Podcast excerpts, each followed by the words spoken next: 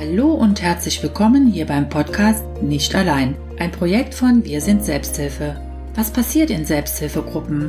Wer sind die Menschen, die sich für Selbsthilfe engagieren? Darüber sprechen wir in unserem Podcast mit den unterschiedlichsten Gästen. Schön, dass du da bist und ich hoffe, dass du vieles für dich mitnehmen kannst. Heute begrüße ich Heinz Fichter hier im Podcast.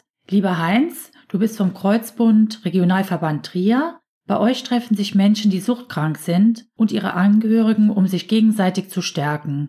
Schön, dass du dir Zeit genommen hast, mit uns über deine Suchterkrankung und deine ehrenamtliche Arbeit zu sprechen. Herzlich willkommen. Jo, hallo, grüß dich. Hallo. Bitte erzähl uns etwas über dich. Wo lebt Heinz Fichter? Was machst du beruflich und seit wann bist du in der Selbsthilfe aktiv? Also ich lebe hier in Trier, bin jetzt seit Ende letzten Jahres Rentner und habe vorher als Versorgungstechniker in Luxemburg gearbeitet. Und seit wann bist du in der Selbsthilfe aktiv? In der Selbsthilfe bin ich jetzt auch schon seit knapp 25 Jahren. Bin ich Mitglied im Kreuzbund und solch aktiv äh, engagiert bin ich so, so 12, 13 Jahre. Mhm. Darf ich nach deinem Alter fragen? Ist das erlaubt? Ist erlaubt. Ich werde am Sonntag 62. Oh, kurz vorm Geburtstag. ja. Bitte nimm uns mit in die Zeit, als du erste leise Anzeichen einer Suchterkrankung wahrgenommen hast. Es ist immer schwierig, so sich selbst einzugestehen, man ist suchtkrank. Also ich habe es jahrelang verdrängt, weil ich mir selbst immer vorgemacht habe, ich habe damit kein Problem. Mhm. Auch wenn andere Leute mich darauf angesprochen haben.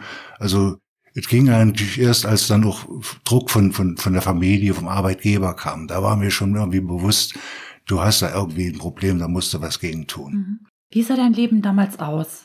Also äh, ist immer die Frage, ich habe ja relativ früh angefangen, äh, äh, Alkohol zu trinken, auch schon, fing schon als Schüler in Schülerzeiten an. Und da war es so, Alltag. Alkohol hat sich immer, immer im Alltag inbegriffen. Bis nach der Schule haben wir uns dann mit ein paar Freunden getroffen, da getrunken. Dann, als ich in die Lehre kam, mit einem Kollegen getrunken. Am Wochenende mit Freunden. Das war irgendwie so ein alltägliches Trinken. Und irgendwann mal habe ich dann doch gemerkt, es geht gar nicht mehr ohne das. Mhm.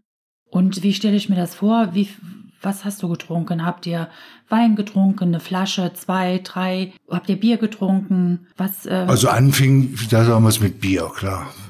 Also als junger Bursche da mit 14, 15, da hat man sich noch stark erwachsen gefühlt, wenn man dann auch Bier trinken konnte. Und äh, da hat man sich erst mal so in einer gewissen Zeit so eine so eine Toleranz angedrungen. Das heißt, man konnte relativ viel vertragen, um dann irgendwann mal die gleiche Wirkung wie andere zu haben. Und äh, dann hat sich halt da irgendwie gesteigert. Dann kam da immer Schnäpse dazu und dann irgendwann war es dann nur Schnaps gewesen, weil er dann schneller gewirkt hat. Also, also durch die Bank habe ich eigentlich alles getrunken. Mhm. Und wie viel hast du getrunken? Das ist ganz verschieden. Also das gab bei Festivitäten habe ich mich halt bis zum Blackout wegge weggebeamt letztendlich. Und es kam auch schon mal vor, dass ich in Tagen vielleicht nur zwei, drei Bier getrunken habe. Aber wie gesagt, war so, ich habe mich dann damals auch eher, wurde ich so als Quartalsäufer bezeichnet, der sich dann wirklich dann mal eine Phase hatte, wo er weniger trinkt, aber dann, wenn dann richtig. Das war so, so mein, mein Motto. Halb betrunken ist weggeworfenes Geld. Mhm. Und warst du da in der Clique? Haben die auch alle getrunken? Klar, das war an sich auch schon, wie in der Schule fing es damals schon an. Ich war der Jüngste in der Klasse und das war für mich so, um mich dazugehörig zu fühlen, habe ich halt mitgetrunken. Das war auch bei den Kumpels und später, wenn wir auf Fete waren. Und ich habe relativ viel vertragen im Gegensatz zu anderen. Das war für mich auch noch so ein Pluspunkt. Da hat mich dann irgendwie geadelt, dass ich dann doch relativ viel vertragen habe. Mhm, mh. Du sagtest eben, Verwandte oder Familie hat dich aufmerksam gemacht, da stimmt was nicht, du trinkst zu viel. Wann war das und wer hat dir das gesagt? Ah, das fing schon, wie gesagt, auch in Jugendzeiten. Meine Eltern haben auch immer, immer mit, mit mir äh, reden wollen, du trinkst zu viel, mach ein bisschen langsam. Das habe ich alles nicht ernst genommen. Und auch mit Freundinnen. Ich habe dann eine Freundin gehabt, die dann nach zwei Wochen oder drei Wochen mit mir Schluss gemacht hat, das vielleicht damit zu tun haben könnte, dass ich relativ viel trinke. Auf die Idee bin ich damals gar nicht gekommen. Also also, und dann kam es dann noch vor, als ich dann später verheiratet war, dann äh, bin ich dann, um dem Ärger zu Hause zu entgehen, dann zwei, drei Tage gar nicht nach Hause gekommen, habe bei Kumpels gepennt und mit denen weitergesoffen. Also da kam schon, kam es natürlich immer zu Konflikten. Mhm. Und wann war genau der Punkt, wo du dir eingestanden hast, ja, ich habe ein Problem? Das war schon, auch Anfang 20 war ich da schon, aber ich habe immer noch, immer noch verharmlost, relativiert. Die gängige Meinung ist von Alkoholiker, der ist, der braucht morgens seinen ersten Schnaps aus einer großen Tasse, damit er nichts verschüttet. Das sind die Penner, die unter der Brücke liegen, das waren für mich Alkoholiker. Ich habe gedacht, okay, du trinkst vielleicht ein bisschen viel, aber, aber da musst du nichts großartig ändern. Aber als dann der Ärger so anfing, mit, mit Ehepachten, Partnern und auf der Arbeit. Da habe ich gedacht, da musste mal was tun. Aber das ging dann, was so Phasen, habe ich dann von mir aus gedacht, okay, du schaffst jetzt, trinkst du mal nichts mehr. Und dann habe ich doch mal ein, zwei, drei Wochen geschafft, gar nichts zu trinken. Und dann ist irgendeine Situation nochmal gewesen, entweder war ich gestresst oder ich war auf einer Fete eingeladen, dann habe ich da wieder getrunken und dann maßlos. Und hat sich das auf deine Arbeit ausgewirkt? Ich stelle mir das äh, vor, du warst mit dem Kater auf, kannst du dann arbeiten gehen? Wie, wie sah das aus? Das war ganz schlimm. Also wie gesagt, ich habe da die Zeit wirklich nur Gelegenheitsjobs, dann bin ich dann, wenn ich dann, wie gesagt, verkatert oder, oder war und dann bin ich, bin ich gar nicht zur Arbeit gegangen, entlassen worden, in der Probezeit schon entlassen worden. Also das war für mich damals, auch ich war auch lange Zeit arbeitslos, habe nur von Arbeitslosengeld gelebt. Das war so ja, ich hatte da schon, schon, schon Tier, also arbeitsmäßig war da relativ schlecht. Mhm. Und du sagst, du bist seit 25 Jahren beim Kreuzbund. Was war der Anlass? Wie bist du hingekommen? Was hat dich motiviert, hinzugehen und über deine Erkrankung zu sprechen? Ja, wie gesagt, als meine Frau damals über unseren Sohn schwanger wurde, dann hat sie mir halt wirklich die Pistole auf die Brust gesetzt und gesagt, hier Freund, entweder du tust jetzt was, du hörst auf zu trinken oder ich trenne mich von dir und dann, weil ich keine Lust habe, keine Lust habe, mein Kind von einem Alki großziehen zu lassen. Und da sind wirklich die Alarmglocken angegangen, weil ich immer Kinder haben wollte und dann bin ich damals mit ihr zusammen zum Kreuzbund das erste Mal. Da habe ich dann mit Hilfe der Selbsthilfegruppe wirklich geschafft, trocken zu werden. Da habe ich ja wirklich äh, in den Gesprächen mit den anderen, das hat dann wirklich funktioniert und das war an sich ganz toll. Das war, und dann, wie gesagt, da hat sich schon mein Leben wirklich um 180 Grad gedreht letztendlich, bis dann später dann die Scheidung kam. Da bin ich wieder in ein Loch gestürzt, weil ich gedacht, wir sind damals zusammen in diese Kreuzbandgruppe und ich dachte mir, okay, jetzt bist du fünf Jahre trocken, dann brauchst du auch keine Gruppe mehr und dann äh, habe ich mich aus der Gruppe verabschiedet und dann ging der Stress los mit Sorge, Rechtsstreit und Scheidung. Das ist natürlich auch sehr belastend und da bin ich halt nochmal abgestürzt und ganz tierisch abgestürzt. Das ging dann wirklich dann so weit, dass ich auch mit illegalen Drogen sehr stark hantiert habe und bin dann irgendwann mal so in Depressionen gefallen, dass ich dann Selbstmordversuch gemacht habe, der zum Glück gescheitert ist und dann bin ich in eine geschlossene Psychiatrie gekommen. In Luxemburg habe ich damals gelebt und das war dann, das war dann wirklich der absolute Tiefpunkt meines Lebens. Lebens. Mhm. Dankeschön fürs Teilen. Nimm uns mal bitte mit in diese Situation. Du gehst mit deiner Ex-Frau zum Kreuzbund. Wie war das? Ja, das war an sich schon, man ist natürlich erstmal absolut aufgeregt. Das war damals in, im Kloster Olewig unterm Dachgeschoss. Da war, war damals die Kreuzbundräumlichkeiten. Da musste erstmal zig Stufen nach oben. Das war schon ein Gang, Gang nach Canossa. Das war schon Wahnsinn.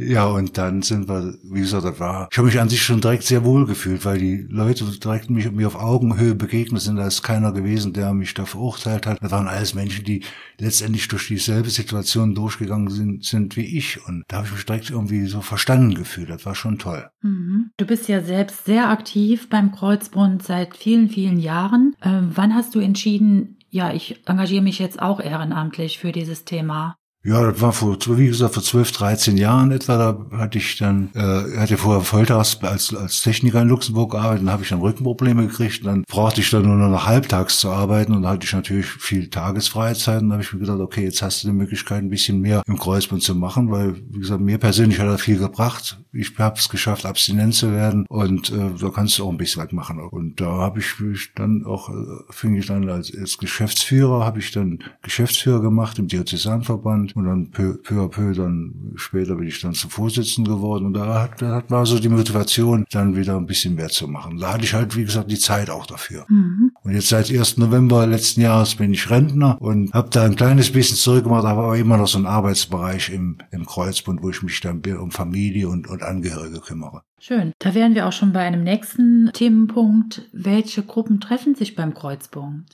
Ja, erstmal durchschiebt alles, was suchtkrank ist. Also verstärkt halt natürlich Alkohol. Illegale Drogen kommen in den letzten Jahren immer häufiger vor. Und natürlich auch die Angehörigen von, von suchtkranken Menschen, Ehefrau, Väter, Mütter oder jugendliche Kinder von, von suchtkranken Eltern, die treffen sich dann alle da. Also teilweise sind auch ein, zwei Spielsüchtige dabei, aber letztendlich sind wir in erster Linie hier im Regionalverband Trier hauptsächlich äh, stoffgebundene Süchte. Mhm. Und es gibt Gruppen für Betroffene und Gruppen für Angehörige. Meistens machen wir die lieber gemischt. Das heißt also, dass Angehörige und die Betroffenen in einer Gruppe sind weil natürlich auch sehr dazu beiträgt, das Verständnis für den anderen zu haben. Weil wenn ich eine reine Angehörigengruppe habe, ist natürlich auch gut, dass sie sich aus, untereinander austauschen können. Aber dann ist die Gefahr vielleicht dann auch ein bisschen auf den anderen rumhackt und, und, und das Verständnis für den anderen nicht so da ist. Und da kriegt man in gemischten Gruppen kriegt man es eher mit. Und da gibt's halt noch Gruppen für, für junge Erwachsene, die haben wir auch schon seit über zehn Jahren jetzt hier in Trier. Das sind halt junge Menschen, die zwischen 18 und 35, die halt auch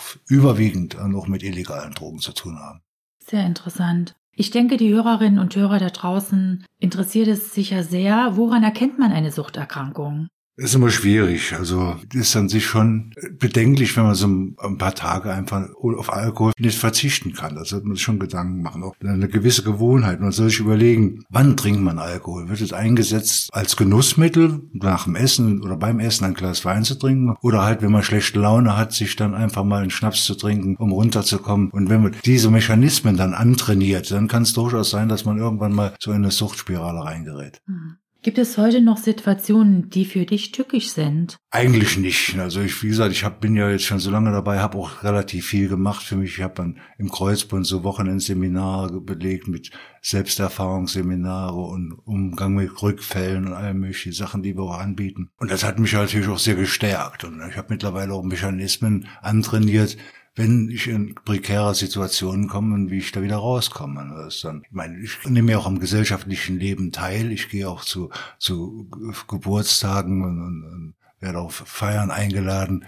Und da trinke ich halt mein alkoholfreies Getränk. Und wenn mir dann die Leute, die halt vielleicht ein bisschen zu viel getrunken haben, auf den Keks gehen, habe ich halt die Möglichkeit, einfach nach Hause zu gehen, rauszugehen. Das, das äh, habe ich mir so antrainiert, dass ich dann nicht, nicht aus, aus irgendwelchen äh, Anstandsgeschichten dann da sitzen bleibe und mir dann dieses Gelaber anhöre. Und dann kann ich halt gehen. Und weil es halt noch viele Sachen gibt. Ich habe ja früher auch Frustringen gemacht. Also wenn ich schlecht drauf war, habe ich mich halt weggebeamt letztendlich. Und wenn ich heute einen schlechten Tag habe, dann schnappe ich immer meine Gitarre Gitarre, spiele eine Dreiviertelstunde, Stunde Gitarre und bin dann voll in meiner Musik. Da sind diese Gedanken, die mich so belastet haben, dann einfach weg. Und das sind so meine, meine Mittelchen, die ich so mir so antrainiert habe, um, um halt gar nicht in Gefahr zu kommen. Hm. Also das sind deine Mechanismen, wie du sagst, dass du nicht wieder zur Flasche greifst. Hm. Genau. Und wie reagiert dein Umfeld? Äh, ich stelle mir vor, du bist auf einer Geburtstagsfeier. Das ist sicher auch gar nicht so einfach, dann zu sagen, nein, ich trinke jetzt nichts. Heute ist das kein Thema mehr. Ich weiß noch Anfangszeiten. Meine, heute weiß jeder, mit dem ich zu tun habe, dass ich ein trockener Alkoholiker bin. Und wenn er mir, mir versuchen würde, mich dazu irgendwas zu überreden wollen, dann will ich ihm die passende Antwort geben. Aber äh, so anfangs ist das schon schlimm. Also wenn man dann letztendlich, man muss, ist immer in Erklärungsnot. Warum muss ich jetzt erklären, wenn ich keinen Alkohol trinken möchte? Das ist an sich so Sache. Und das war damals schon schlimm. Also das war, deswegen bin ich anfangs auch, habe ich alles Mögliche gemieden, die Anfangszeit, als ich trocken wurde, dass ich halt wirklich in keine Kneipen mehr bin. Ich habe mich mit, mit Leuten nicht mehr getroffen, wo ich wusste, da ist Gefahr, weil, dass Alkohol getrunken wird. Und da habe ich mich, das war schon, schon heftig. Also das war nicht so einfach. Und da war es immer gut, wenn ich dann noch dann die Selbsthilfegruppe hatte. Ich hatte auch außer der, außer der Reihe, wenn, wenn zum Beispiel, wir hatten uns dann einmal die Woche getroffen und wenn ich dann irgendwie in, schlechten Situationen war, dann habe ich zum Telefonhörer gegriffen, wir hatten eine Telefonliste, dann habe ich mit ihm eine halbe Stunde gequatscht, dann war es auch wieder gut. Das war auch sehr wichtig. Wie wichtig ist die Selbsthilfegruppe, um abstinent zu bleiben? Also absolut. Also wie gesagt, ich weiß auch jetzt mittlerweile durch meine Arbeit als Erfahrung, es gibt Statistiken, dass 80 Prozent derjenigen, die aus einer Therapie zurückkommen und nicht in die Selbsthilfe gehen, wieder rückfällig werden. Das heißt also, eine Selbsthilfegruppe ist für mich ein absolutes Muss, um halt die Abstinenz zu stärken und zu fördern. Weil in der Therapie, wenn ich in der Therapie bin, dann kriege ich dann, sage ich immer, so einen Werkzeugkoffer mit Werkzeug mit, wie ich mein Leben gestalten kann. Aber ich muss auch mit dem lernen, mit diesem diesem Werkzeug zu arbeiten. Und das ist mir die, die Selbsthilfegruppe ist mir da sehr, sehr, sehr entgegenkommen. Mhm. Die Pandemie hat unser Leben verändert und wie hat die Corona-Krise eure Selbsthilfegruppen verändert, das Miteinander in der Gruppe? Das hat natürlich sehr stark eingegriffen ins Gruppenleben, weil erstens mal, gut, wir haben, wir haben ja die Möglichkeit als Selbsthilfeverband, dass wir Gruppen durchführen dürfen unter Einhaltung der Hygienebestimmungen, aber unser Durchschnittsalter ist in den, in den Leuten, den Gruppenteilnehmern ist doch relativ hoch und da ist halt die auch, sind halt auch tierische Ängste da. Das ist auch nachvollziehbar. Da gibt es da wirklich viele Gruppen, die, die sich jetzt zurzeit oder seit einem Jahr schon nicht mehr treffen, die ja nur über, über Chats oder Telefonanrufe sich austauschen. Und äh, wir haben zwar in Trier eine Gruppe, die halt freitagsabends immer noch stattfindet, aber größtenteils hat das schon, schon sehr stark beeinträchtigt.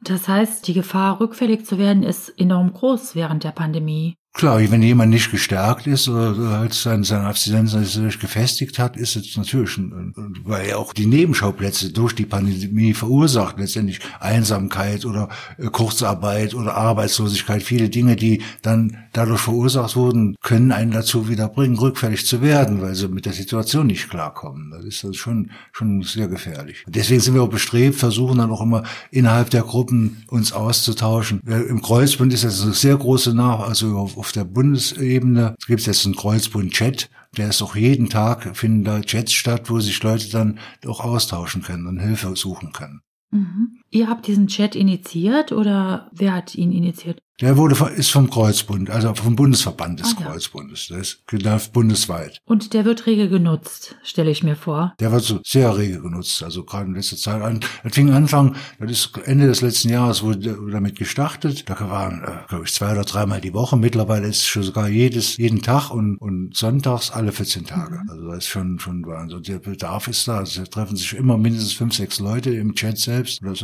immer, ganz gut. Also die Rückmeldungen, die ich habe, sind sehr, sehr positiv. Ist halt eine Möglichkeit, um halt äh, sich irgendwie Hilfe zu suchen. Auch um sich nicht allein zu fühlen. Richtig, hm. richtig. Wie viele Gruppen gibt es beim Kreuzbund? Es hängt natürlich davon ab. Hier in Trier haben wir, glaube ich, das sind, glaube ich, zwölf Gruppen. Also im Kreis Trier, Trier, Saarburg. Also wir haben ja in Saarburg auch Gruppen. In Konst, die ist leider nicht mehr existent, aber äh, es dürfen so um die zwölf hier in Trier sein. Bundesweit sind es um die tausend Gruppen. Wahnsinn, das ist ja eine enorme Zahl. Ja. Also hier im Diözesanverband Trier, das entspricht etwa der Größe des Bistums Trier, haben wir 100 Gruppen mit knapp 700 Kreuz- und Mitgliedern. Und da kann man nochmal ein Drittel dazu rechnen an, an Gruppenbesucher, die halt kein Mitglied im Kreuzbund sind. Weil eine Mitgliedschaft ist nicht verpflichtend. Ne? Heinz, du sagtest eben, ähm, ich habe einen Werkzeugkoffer. Was ist drin in diesem Werkzeugkoffer? Ja, das sind halt erstens Dinge, die ich tun, die ich halt in der Therapie gelernt habe, die ich tun kann, wenn es mir schlecht geht. Dafür gehört zum ersten Mal, wie gesagt, ein Gespräch suchen zum Beispiel. Dass ich, wenn es mich was belastet, jemanden in meinem nächsten Vertrauten suchen, mit dem ich sprechen kann. Dann halt irgendwelche Mittel und Wege. Zu, ich habe damals in der Therapie so relativ gemerkt, dass ich doch vielleicht kreativ bin, habe dann auch angefangen, ein bisschen zu malen. Solche Dinge, die mir halt gut tun, um, um, um mich aus dieser Spirale zu lösen. Das ist, das sind so Werkzeuge, so Verhalten Verhalten, die man sich antrainiert, die man damit auf den Weg kriegt, die man natürlich dann noch automatisieren muss, weil nach einer sechswöchigen Therapie ist dann nichts automatisiert. Das ist, muss halt im, im Leben danach passieren. Und wann sollte sich jemand Hilfe holen? Ja, das ist schwierig. Also das, er muss letztendlich selbst entscheiden. Das ist wann, das, mhm. weil Sucht ist so ätzend, dass du kannst, siehst nicht ein, dass du ein Problem hast. Das ist alles, die anderen Leute reden alles dummes Zeug. Du bist nicht suchtkrank und diese eigene Einsicht, die ist leider, muss dann so ein Suchtmensch muss wirklich dann einen absoluten Tiefpunkt, einen persönlichen Tiefpunkt erreichen, damit es bei ihm Klick macht. Und da ist es, ich kann manch, wenn einer nicht dazu bereit ist, da kannst du dich auf den Kopf stellen und Pirouetten drehen. Da kommst du nicht an den ran. Mhm. Das ist leider so. Mhm. Und welchen Rat würdest du aus heutiger Sicht Angehörigen geben? Angehörigen würde ich auf jeden Fall mal sich selbst äh, Hilfe zu suchen, weil ich meine, man ist ganz logisch, dass Angehörige natürlich auch sehr unter dieser, unter dieser Situation leiden. Das ist ja nachvollziehbar. Man, dann ist es natürlich oft so, dass dann im Umfeld die Leute sagen, ach, zum Beispiel eine Frau, deren Ehepartner trinkt, dann hört sie dann von bekannten Freunden, schießt den doch in den Wind, lass den doch, aber das ist natürlich, wenn du emotional gebunden bist, Familie und Kinder mit als eine Rolle spielen, das ist natürlich, da kannst du den Menschen nicht einfach so abschieben, das geht nicht. Und, da ist es halt nur wieder gut für die Angehörigen, sage ich immer, geht auch in Gruppen, wo Angehörige drin sind, damit ihr euch mit denen austauschen könnt, aus deren Erfahrungen, die in der Vergangenheit gemacht haben, lernen könnt, vielleicht Tipps kriegt, wie ihr, wie die damit umgegangen sind und so. Das ist natürlich immer wichtig. Also für mich, es ist leider so, dass natürlich wichtig und gut ist, dass, dass der suchtkranke Mensch behandelt wird und dass sich um ihn gekümmert wird. Aber die Angehörigen fallen oft hinten runter, weil erstens mal selbst sich eingestehen, dass sie selbst auch ein Problem damit haben, also auch, auch selbst emotional oder seelisch darunter leiden, das lässt ja auch, auch Spuren. Und selbst das einzusehen, ist für viele Angehörige schwierig. Mhm. Weil es ist immer, der hat ja ein Problem, nicht ich. Mhm. Und wie findet man den Weg in eine Selbsthilfegruppe beziehungsweise in eine Selbsthilfegruppe des Kreuzbundes? Das ist kein Thema. Also es ist an sich hier in, in Trier ist es so. Die Termine stehen in, in der Zeitung. Man kann auf der mhm. Homepage Termine nachsehen. Also freitagsabends ist immer eine Infogruppe, die um 20 Uhr beginnt. Das ist halt eine offene Gruppe, wo halt auch der erste Schritt mal gemacht werden kann, wenn man sich informieren will, mal über die Sucht. Und dann kann man natürlich auch gerne dahin gehen. Und wie gesagt, dann gibt's auf, auf der Homepage vom Kreuzbund gibt's eine, ach, ich sag, mit dem heutigen äh, Internet ist das überhaupt kein Thema. Also ich gebe da Sucht-Selbsthilfegruppe ein und dann, dann kriege ich dann ein riesiges Angebot. Also muss ja jetzt nicht der Kreuzbund sein. Es gibt natürlich auch Regionen, wo der Kreuzbund nicht vertreten ist. Da gibt's die anonymen Alkoholiker oder das Blaue Kreuz. Das und ist im Grunde ist, ist die Institution äh, ganz egal. Es geht einfach darum, dass, dass man sich Hilfe sucht. Und da gibt's relativ viele mittlerweile in Deutschland. Ja, vielen Dank, lieber Heinz. Noch eine letzte Frage. Was wünschst du dir am Ende dieses Jahres sagen zu können?